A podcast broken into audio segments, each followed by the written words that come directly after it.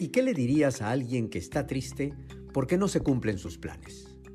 Ser alegre es una elección. Sí, le diría eso. Ser alegre es una elección. John Lennon decía, la vida es lo que sucede mientras hacemos planes. Y es verdad, la probabilidad de que nuestros planes personales se cumplan con éxito es muy baja.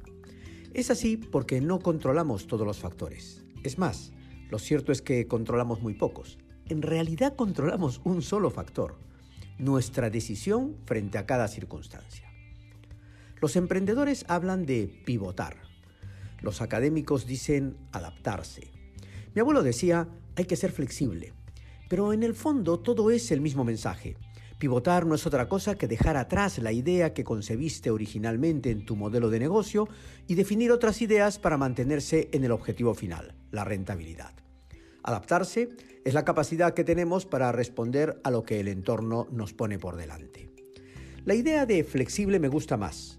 Lo entiendo como esa habilidad para doblarse sin quebrarse, es decir, poder amoldarse sin cambiar la esencia.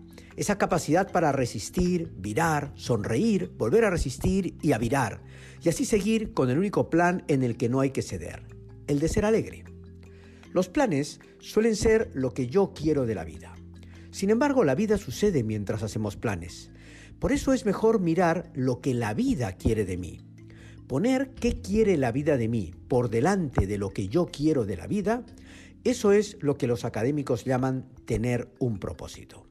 Tener un propósito es tener un eje principal que te permite pivotar, adaptarte o ser flexible sin salirte del objetivo final. Saber que estás siguiendo tu propósito te permite ser alegre. Hazte una pregunta. ¿Qué has hecho en los últimos cinco años que haya ayudado un poquito a la sociedad? ¿Qué puedes contar sobre ti con orgullo por el impacto alcanzado? Y ahora hazte otra pregunta. ¿Qué quiero contar sobre mí dentro de cinco años? Esa es la mejor forma de definir tu propósito. Cuando defines tu propósito, ya sabes lo que la vida quiere de ti por los próximos años. Entonces puedes moverte con flexibilidad ajustando tus planes al propósito. No importa el plan, importa el propósito.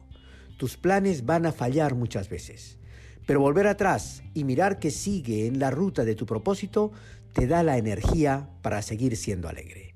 Por eso, ser alegre es una elección.